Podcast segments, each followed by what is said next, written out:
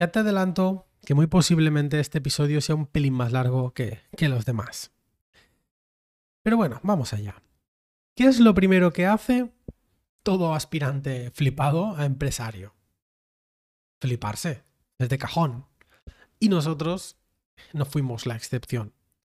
Las primeras reuniones que, que hacíamos, hemos hecho bastantes. Eh, empezamos, si no recuerdo mal, a principios de diciembre del 2022 a reunirnos, a hablar, a aterrizar ideas.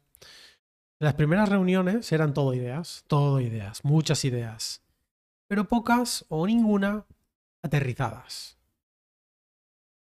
Pero te digo una cosa, sirvieron de mucho y ahora te lo voy a contar. Es decir, como consejo, si vas a montar una empresa con un socio, bueno, si vas a hacerlo tú solo, pues será un poco más aburrido, pero lo puedes hacer igual. No tengas miedo de fliparte. Tírali. No tengas miedo de fliparte, de decir y montaré esto y haré lo otro. Hay que apuntar alto. Hay que apuntar alto, hay que tener ideas, hay que, hay que vomitar ideas. Voy a contarte un poco las que nosotros fuimos teniendo y para que veas un poco ¿no? el proceso de, de ideación, cómo, cómo, ha ido funcionando en nuestra cabeza y luego te contaré eh, qué hemos llegado, diríamos. La primera idea, y la más obvia, fue pues, hacer simplemente una web para, para el plugin. Como te decía, tenemos desarrollado un plugin de membresía, de membresías, un plugin para, para desarrollar membresías en WordPress. Y la primera idea fue, pues, coño, tenemos esto, vamos a comercializarlo. Hacemos una web para el plugin, empezamos a, darle bombo, lo comercializamos, y ya está.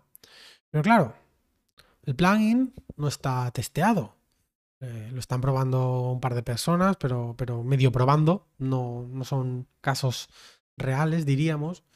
Por tanto, ponerte a comercializar algo sin testearlo primero en, en real, en un negocio en real, en producción, un negocio que esté facturando, que esté haciendo pagos de renovación. Al final, uno de los temas más delicados de gestionar en un proyecto como el que tenemos entre manos es que, son pagos recurrentes y claro, que todo eso funcione pues no, es fácil.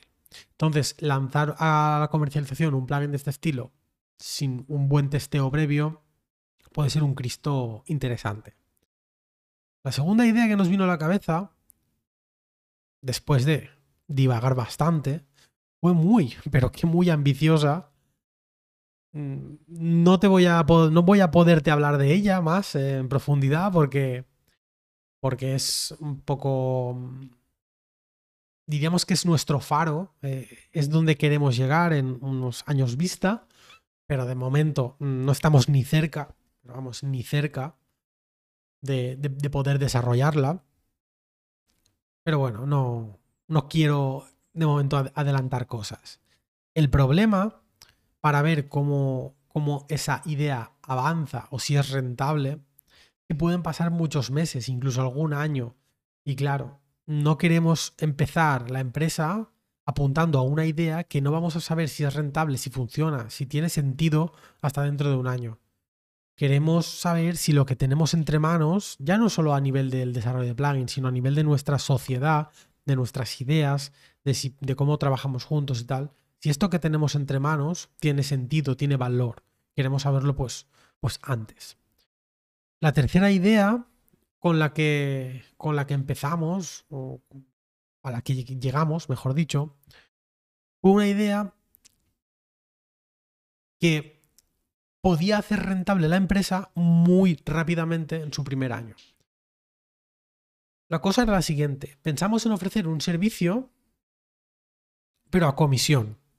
Es decir, bueno, mm, si escuchas lo que te voy a contar y te interesa, me contactas, me envías un, email y me contactas, porque no es que hayamos descartado esta idea, simplemente que no vamos a desarrollarla en un primer momento como propuesta de valor nuestra. Simplemente eh, es una idea que tenemos en mente y ya veremos, ¿no? Sería asociarnos con alguien que tiene una comunidad grande o un gran producto o que tiene dinero para darse a conocer. ¿Vale? Es decir, alguien que tiene una, ya una comunidad creada o que tiene un curso online o un producto muy bueno, una membresía, evidentemente, em, unos cursos muy buenos para meter una membresía, un perfil potente, o que si aún no tiene la comunidad, pues sí que tiene cierta autoridad o dinero pues para, para poder hacer una inversión y darse a conocer. Nosotros montamos todo lo que es el tinglao, ¿no? A nivel técnico. De esta parte se encargaría Adrián. Y luego, a nivel de estrategia de venta y de marketing, me encargaría yo de toda esa parte. Es decir, somos como las tres patas de un negocio online, de una membresía. Serían producto, eh, plataforma y estrategia. Pues la parte de producto la pone el cliente y la parte de plataforma y estrategia la ponemos nosotros. Una vez hecho el lanzamiento de una membresía de este estilo, las dos partes somos socias o seríamos socias. Nuestro asociado es el que crea el contenido, alimenta la membresía, le da visibilidad y nosotros lo que hacemos es eh, encargarnos de toda la parte técnica para que él lo que tenga que hacer es generar pasta y tener cero problemas técnicos. Como idea, está, está, está muy bien, está muy guay y la verdad es que estoy convencido de que a mucha gente le puede interesar eh, hacer una sociedad de este estilo con nosotros.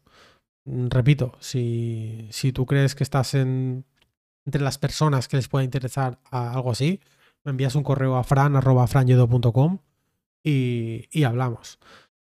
El problema de esta idea para nosotros y, y, sobre todo para empezar con algo así es que nos centraríamos mucho de nuestro esfuerzo, en tanto en desarrollo como en estrategia, en el proyecto de otro. ¿Por qué? Porque si esa persona en un momento decide parar de alimentar el embudo, parar de exponerse en redes sociales, parar de crear contenido, el negocio se va a la mierda. Y hablando un poco más de, números concretos, si, yo qué sé, si, una, si la membresía de la persona esta eh, facturase desde el primer momento, no sé, mil euros, pues claro, no sería muy rentable para nosotros. Que sería un éxito lanzar una membresía y que desde el primer momento facture, no sé, mil o dos mil euros. Estaría muy bien. El problema es que, claro, si vamos, yo qué sé, ponle, por hacerlo fácil, ponlo al 50%, para nosotros sería un recurrente de, que de, de 500 euros al año. Más o, ay, perdón, al mes que esos son eh, 6.000 euros al año.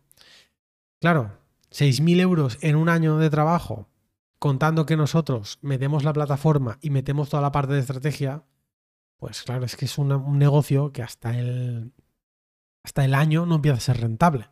Y corremos el riesgo, como te decía, que en ese, después de ese año la persona eh, o quiera irse por su cuenta o que se canse de crear contenido a los seis meses y pues tu negocio al final depende de eso.